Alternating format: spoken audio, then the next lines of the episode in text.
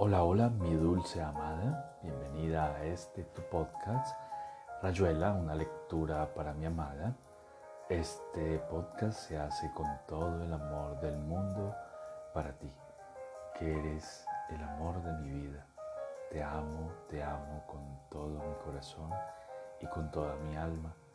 Hoy continuaremos leyendo uno de los relatos de este gran escritor argentino, Julio Cortázar.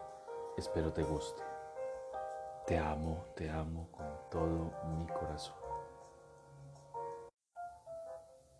El móvil. No me lo van a creer. Es como en las cintas de biógrafo. Las cosas son como vienen y vos las tenés que aceptar. Si no te gusta te vas y la plata nadie te la devuelve. Como quien no quiere, ya son 20 años y el asunto está más que prescrito. Así que lo voy a contar y el que crea que macaneo se puede ir a freír buñuelos. A Montes lo mataron en el Bajo una noche de agosto. A lo mejor era cierto que Montes le había faltado a una mujer y que el macho se lo cobró con intereses. Lo que yo sé es que a Montes lo mataron de atrás, de un tiro en la cabeza, y eso no se perdona. Montes y yo éramos carne y uña, siempre juntos en la timba y el café del negro Padilla. Pero ustedes no se han de acordar del negro, también a él lo mataron, un día si quieren les cuento. La cosa es que cuando me avisaron ya Montes había espichado y a gatas llegué para ver cómo la hermana se le tiraba encima y le daba la pataleta. Yo lo miré un rato a Montes que estaba con los ojos abiertos y le juré que el otro no se iba a llevar de arriba. Esa noche hablé con Barros y aquí es donde el cuento les va a parecer macana. La cuestión es que Barros había sido el primero en llegar cuando se oyó el tiro y lo encontró a Montes boqueando al lado de un paraíso. Barros, que era una luz, hizo lo posible, lo imposible para que le dijera quién había sido Montes quería hablar, pero con un plomo en la cabeza no debe ser nada fácil, así que Barros no le pudo sacar gran cosa. De todas maneras, Montes le alcanzó a decir, fíjense lo que es el delirio de un moribundo, algo así como el del brazo azul. Y después dijo una palabra que debía ser tatuaje. Y por ahí sacamos que el mozo era marinero y gracias. Dense cuenta, con lo difícil que era decir López o Fernández, pero con un balazo en el coco a cualquiera se la doy. A lo mejor Montes no sabía cómo se llamaba el otro. Los tatuajes se ven, pero un nombre hay que averiguarlo y en una de esas es de grupo. Ahora ustedes se van a reír cuando les diga que ocho días después Barros y yo lo localizamos al tipo, mientras la mejor del mundo seguía meta batidas al cohete en el puerto y por todas partes. Nosotros teníamos nuestros rebusques y no los voy a cansar con detalles. Pero no es de eso que se van a reír. Se van a reír de que el batidor no nos pudo dar la filiación del tipo.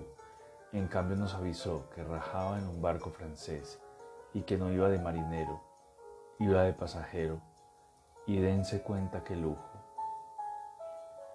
Por ahí sacamos que el mozo estaba retirado de la profesión, pero aprovechaba que conocía mundo para hacerse humo. Lo único que sabíamos era que viajaba de tercera y que era argentino. No hay que extrañarse, un gringo no lo hubiera podido a Montes. Pero lo más raro del caso es que el batidor no nos pudo conseguir el apellido del mozo. Mejor dicho, le dieron uno que después resultó que no figuraba entre los pasajeros. La gente a veces tiene miedo, che, y a lo mejor el tipo que por 30 nacionales le pasó el dato a nuestro batidor, le macaneó el nombre para curarse en salud. O anda a saber si el mozo a última hora no consiguió otros papeles. La cosa es que ahora sigue el biógrafo, porque yo y Barros hablamos toda una noche y a la mañana me constituí en el departamento y empecé con los papeles. En aquel entonces no daba tanto trabajo conseguir el pasaporte. Bueno, abreviando detalles, la cosa es que en el comité me palanquearon el pasaje y una vez a las 10 este cuerpo estaba a bordo con destino a Marsella, que es un apiadero de los franchutes. Ya les estoy viendo la cara, pero paciencia. Si quieren, no lo sigo. Y bueno, entonces echa más caña y háganse de cuenta que están leyendo El Conde de Montecristo. Ya les previne de entrada que estos casos no les ocurren a todos, aparte que eran otros tiempos. En el barco, que iba casi vacío, no me dieron para mí solo un camarote con cuatro camas.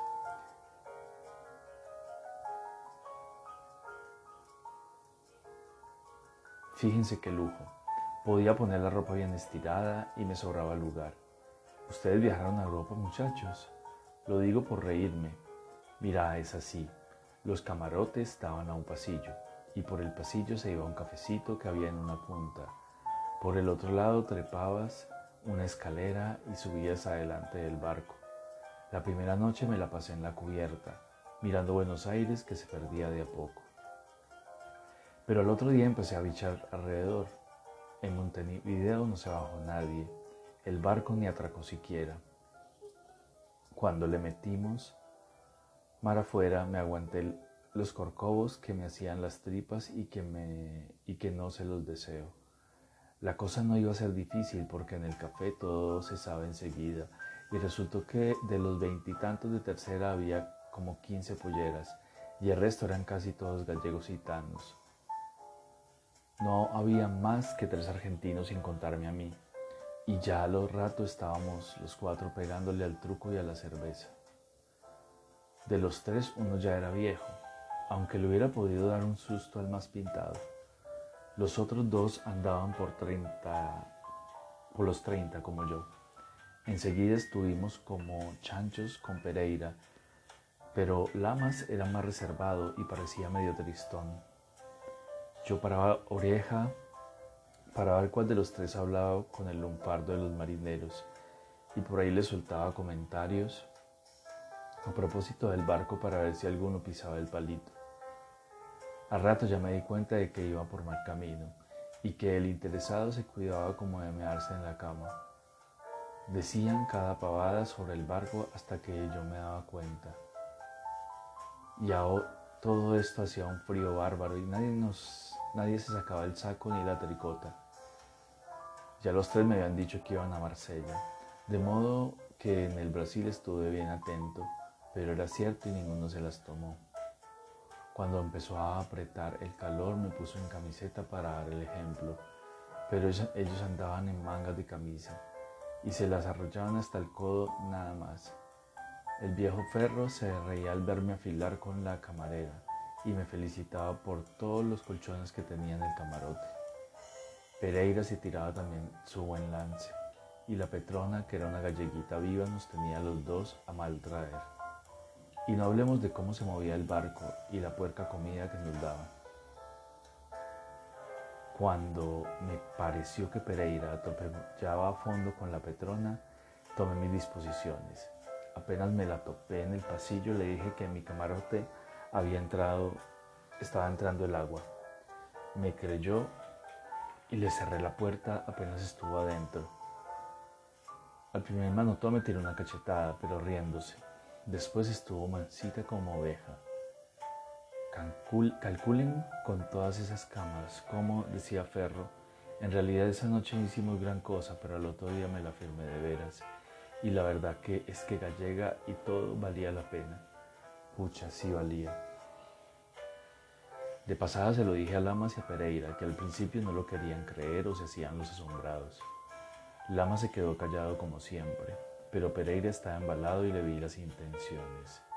Me hice el sonso y se fue con todo lo que tenía. Esa noche la Petrona me faltó el camarote. Yo los había visto ya charlando del lado de los baños. Les parecerá raro que la galleguita me largara tan pronto y va a ser mejor que les diga todo. Con un canario y la promesa de otros, si me conseguía la información necesaria, la Petrona había agarrado viaje al galope. Se imaginarán que no le dije por qué quería saber si Pereira tenía alguna marca en el brazo. Le hablé de una apuesta, de cualquier pavada. Nos reíamos como locos.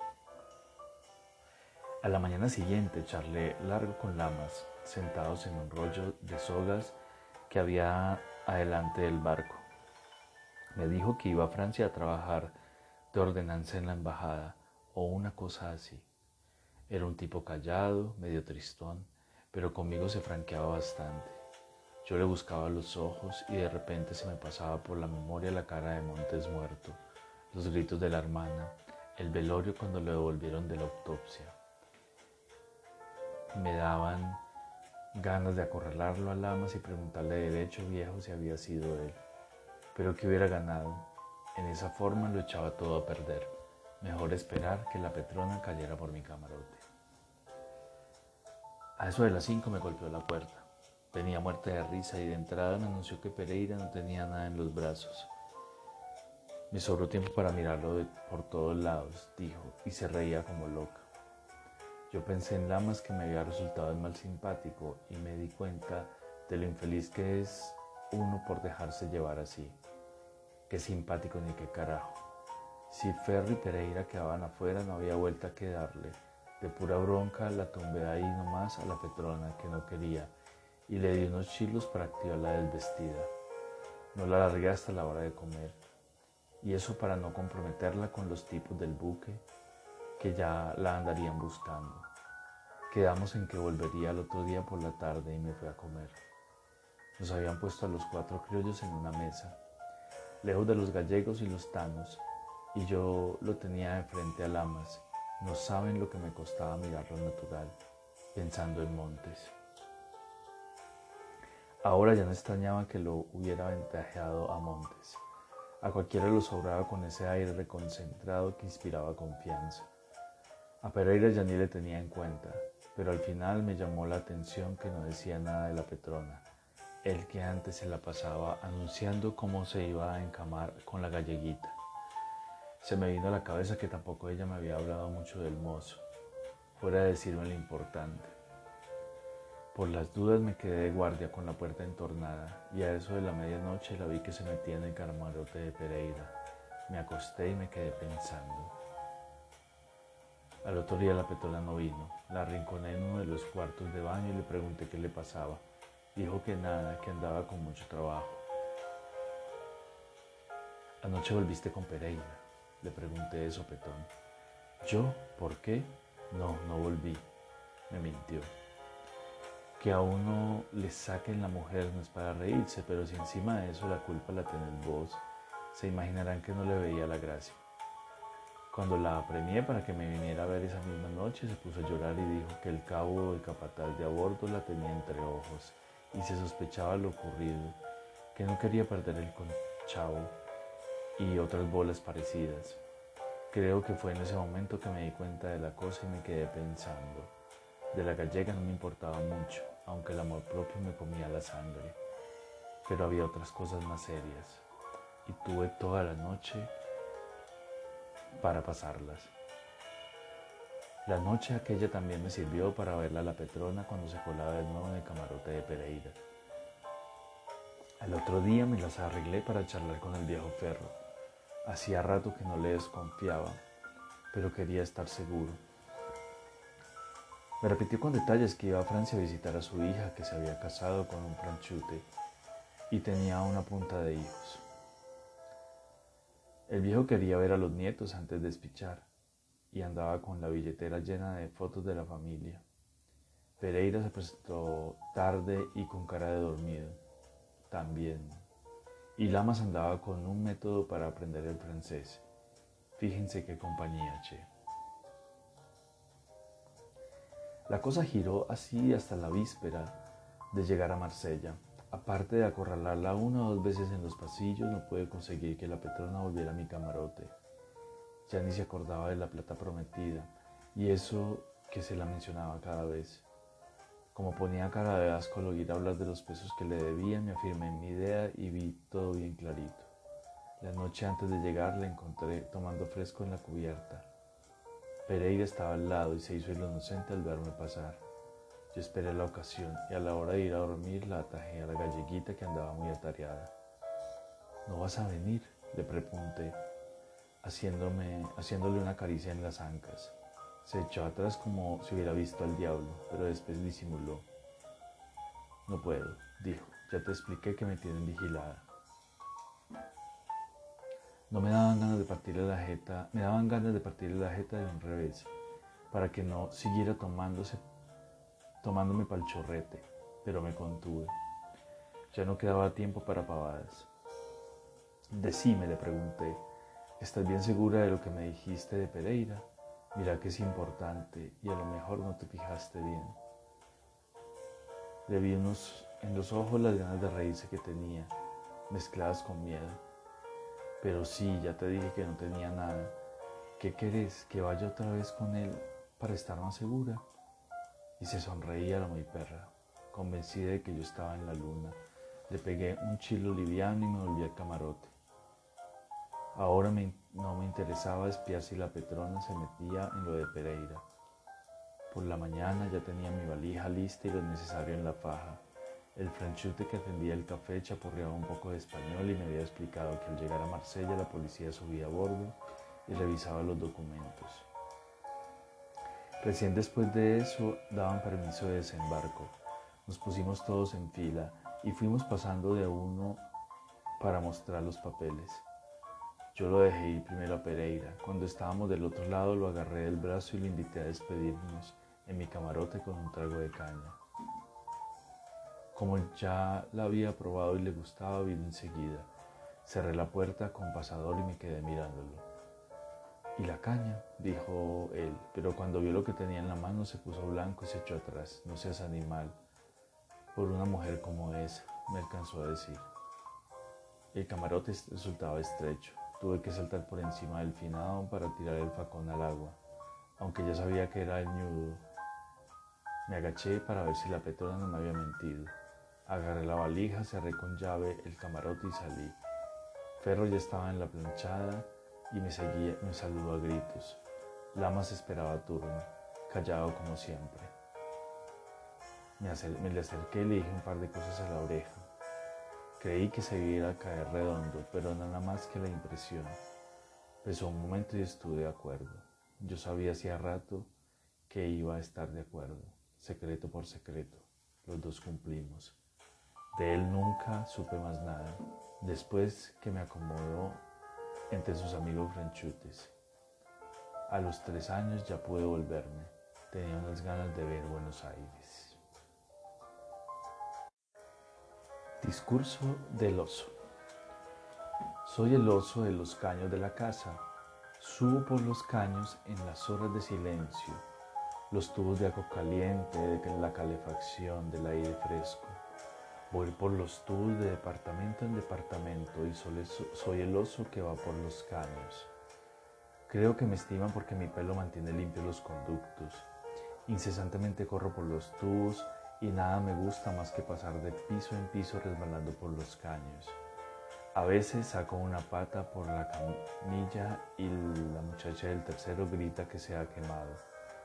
O gruño a la altura del horno del segundo y la cocinera Guillermina se queja de que el aire tira mal. De noche ando callado y es cuando más ligero ando.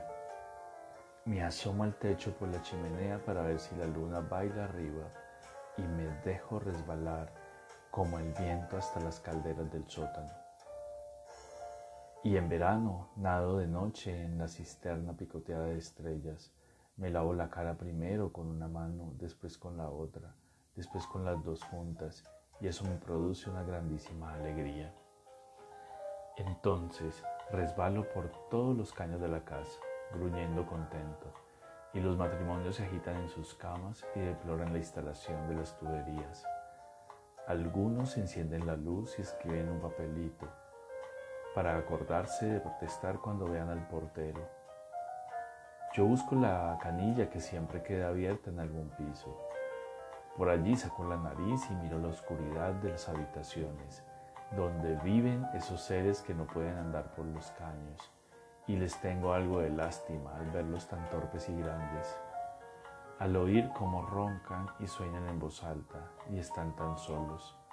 Cuando de mañana se lavan la cara, les acaricio las mejillas, les lamo la nariz y me voy vagamente seguro de haber hecho bien.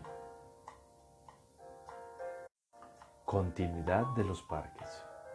Había empezado a leer la novela unos días antes. La abandonó por negocios urgentes. Volvió a abrirla cuando regresaba en tren a la finca. Se dejaba interesar lentamente por la trama, por el dibujo de los personajes. Esa tarde, después de escribir una carta a su apoderado y discutir con el mayordomo una cuestión de, de aparcerías, volvió al libro en la tranquilidad del estudio que miraba hacia el parque de los robles.